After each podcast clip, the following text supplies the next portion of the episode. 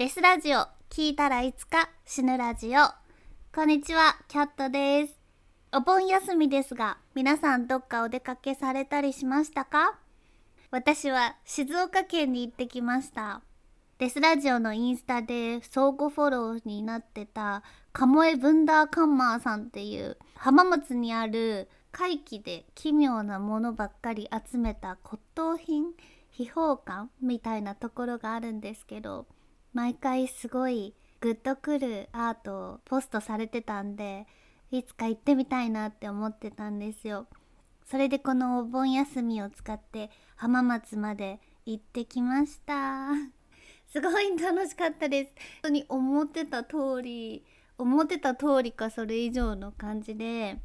2階と3階があるんですけど最初に3階の方を見せてもらって3階には浜松で活動されてる池谷正幸さんっていう68歳のアーティストさんの作品がたくさん置かれてたんですが池谷さんは本当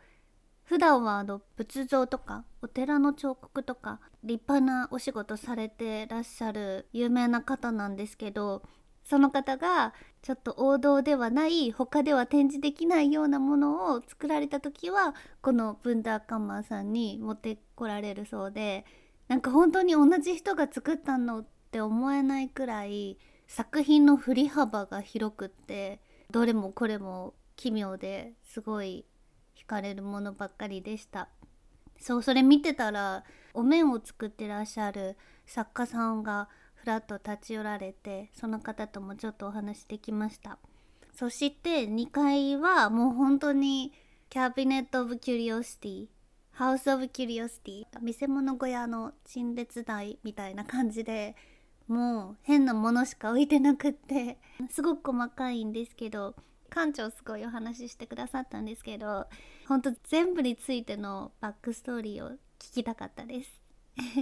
KKK の人形とかユリ・ゲラーとか電車の空海もあったしアリスター・クローリーのあのものとかバフメットとか UFO とかもう本当にきっとあのデスラジオ聴いてる人は好きだと思うような変なものがいっぱいありました。ねなんかエピソードたくさんお話ししてもらったんですけど一つだけ紹介するとあの鬼の絵があってそれは3階にあったんですけど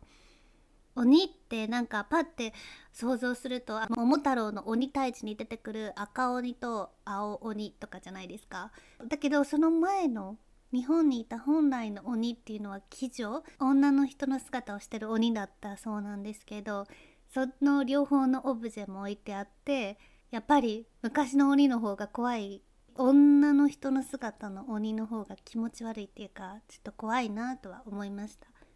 その時に館長が教えてくれたのが、まあ、鬼がどうやって鬼になったかというと鬼ってあの指が3本しかなくて足の指も3本しかないのかな。でそこが人間と違う人でなしっていうことなんですけどその指って仏教だとなんか5本のそれぞれに1つずつ意味があるらしくってそれの知性と慈悲を表す指を自分で食いちぎってで残ったのが貪欲と嫉妬と愚痴。それが鬼の残ってる3本の指の意味だそうです。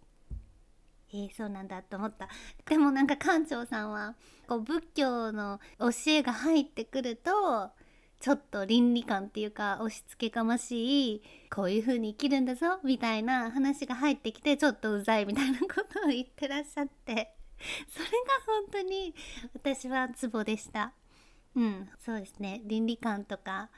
いらない。まあ倫理観とアートは別物だと思うのですごく激しく同意って思いました。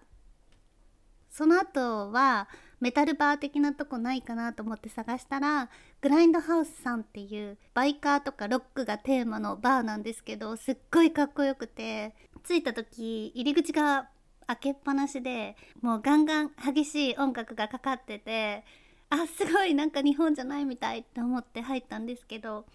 すごくそこも良かったです。マスターと共通の知り合いがなるさんとかの話になったりとかして世間狭い。で世間狭い話でもう一つすごいなって思ったのがそこのお店に置いてあった作家さんが作ってるアクセサリーなんか目玉とかどうなのかあったかな逆十字とかかな。なんかそういうちょっとアングラっぽい感じのグッズが置いてあったんですけどその中のあの目玉の三角のブローチフリーメイソンみたいなやつを買って帰ったんですけど後からそれを作ってる作家さんがデスラジオのリスナーさんだったっていうことが分かってすごい嬉しかったです。そう浜松って他にもよくラジオを聴いてくださってるけん玉のプロの木桜じいじさんもいらっしゃるしそうじいじさんもブンダーカンマーにアートを展示されたりとかしてるみたいですごい変わった面白い人がいっぱいいるって思いました。それから次の日は熱海の方に行ってまあ時間があんまりなかったんですけど幻博覧会と怪しい少年少女行ってきました。なんかね台風とか全然平気だったんで本当に良かったです。しかも道も空いてました。車で行ったんですけど全然渋滞にならなかったんですごいラッキーな日にち選んだなって思ってます。いや本当に静岡って風雲文庫とか秘宝館もそうだし極楽園とかもあるしちょっと変わったものがいっぱいあるんですごい惹かれます。はいちょっと私のお盆休みの思い出みたいになっちゃったんですけどトゥルークライムの話もしたいと思います。ロングアイランド連続殺人事件についてです。ロングアイランドシリアルキラーで頭文字を取ったら略してリスク LISK リスクって呼ばれてたり、まあ、他の名前でギルゴビーチの殺人鬼って言われたりしている事件があるんですけど20年間にわたって10から18人を殺害したとされる正体不明の連続殺人犯だったんで、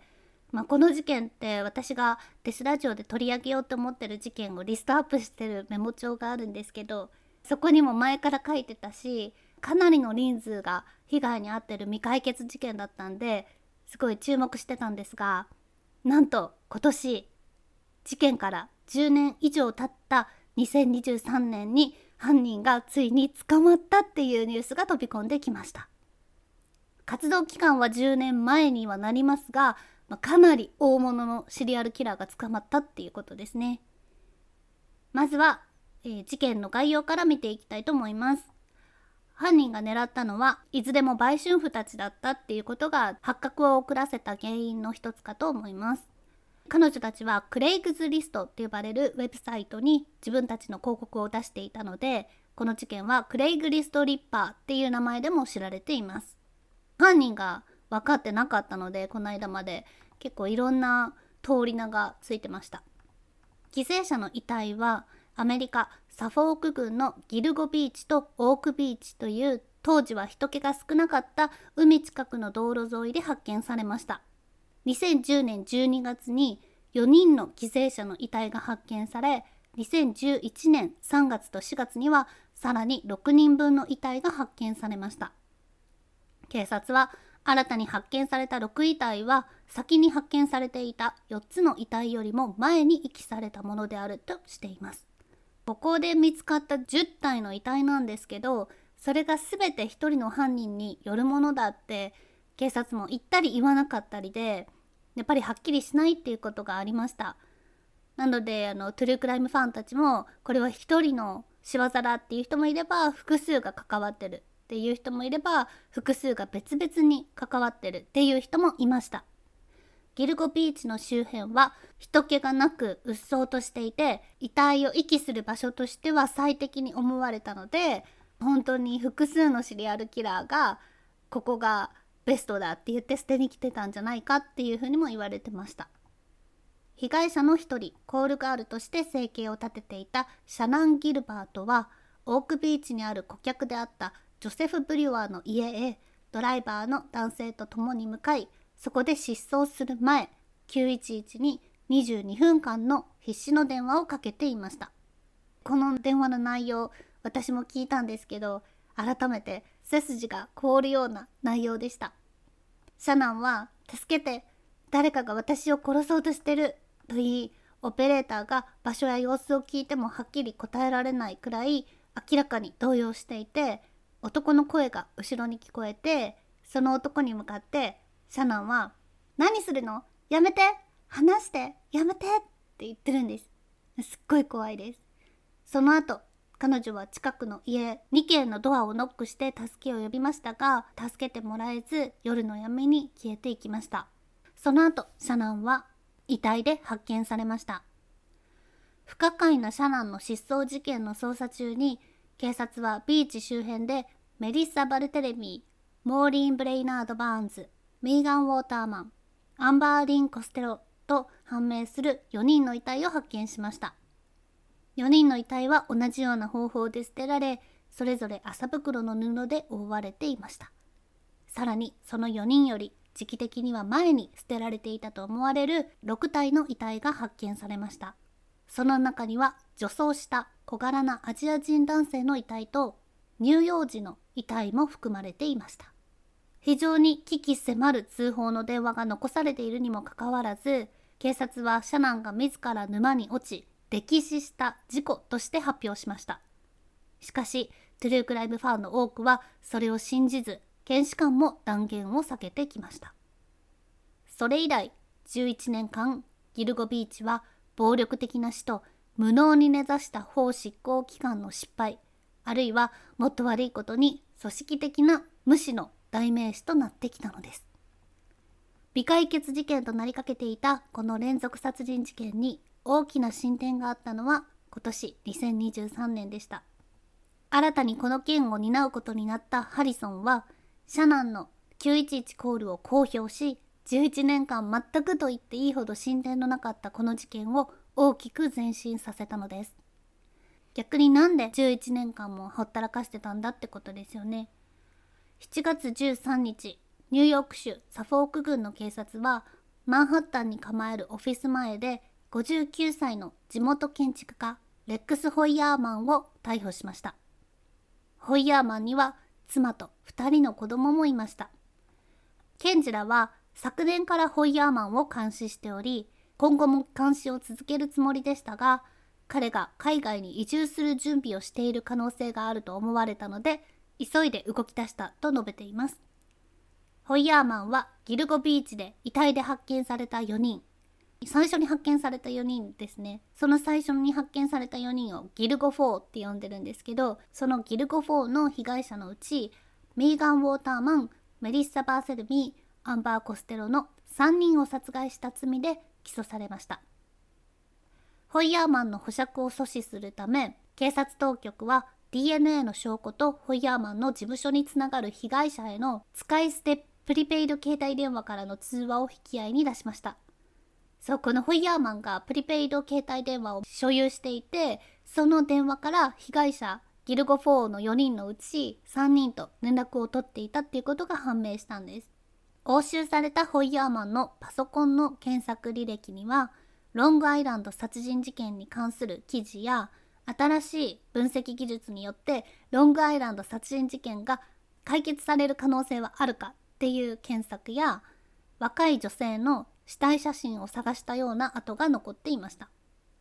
多分これってなんか自分が殺した女性の死体写真をあわよくばネットで見たかったっていうことだと思うんですよね。彼の名前で登録されたシボレーアバランチが目撃者によって殺人に関連していることが分かり警察は3月から彼を真剣に捜査し始めていました。法廷記録には彼がインターネットでサディスティックな素材児童ポルノ被害者とその親族の画像を検索していたことも記されています。検察側はまたギルゴビーチに遺棄された女性3人の遺体とともにホイヤーマンの妻の髪の毛が発見されたとしています。ということで今まだまさに捜査中っていうところなんですけどやっぱり気になるのは夫が連続殺人鬼だったっていうことを妻と子供たちは全く知らなかったのかってことですよね。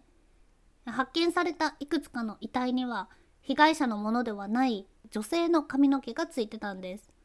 今回その髪の毛がレックスマンの妻の DNA と一致したことが分かりました。まあ、それがレックスマンの犯行を結びつけているんですがそれを聞いて、まあ、中には妻もその場に一緒にいたんじゃないのか共犯なんじゃないかと思われるかもしれませんが現場で発見された妻の髪の毛はレックスマンの体にそもそもついてたものだと思われます。2人は夫婦で一緒に生活していたので服や靴の裏に髪の毛がくっついていてもおかしくないだろうっていうことです。またこの事件妻と子供にとってはまさに寝耳に水で妻は夫が逮捕されてすぐに離婚を申してました。彼らもまた被害者だと言えるでしょう。ジェネシス・リバー・キラーことアーサー・シャオ・クロスや BTK ことデニス・レイラー、ポゴことジョン・ウェイン・ゲイシーも、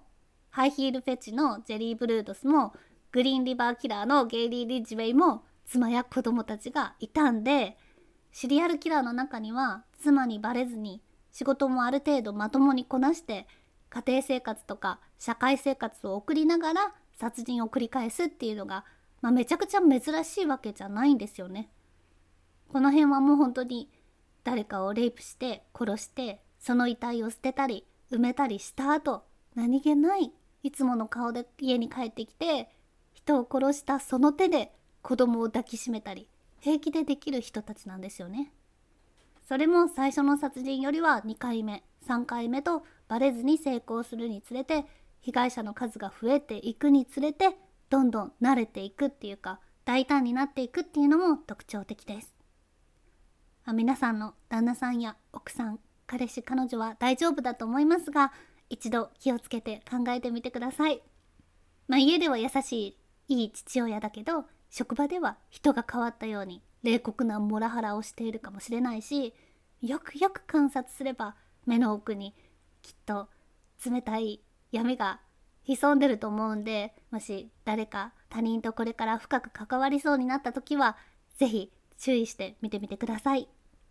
また出会い系サイトを使って浮気したり家族で旅行に行ける余裕があったり一人の時間が持てるくらい経済的な余裕があったっていうところもこのケースではポイントだったんじゃないかなとも思います。ギルゴビーチ付近で遺体は全部で10人見つかってますがそれ以上存在する可能性もあります。だから何件の殺人事件に関わっていたかが明らかになっていくと思いますがもう本当に極刑にしてやりたいですね女性たちを完全に軽視して人の命を何とも思ってない本当に最低なやつだったと思いますまあでもこのまま捕まらなくて本当に未解決事件コールドケースになりかけてたんで捕まったことは本当に嬉しいですはいということです以上ですそれではまた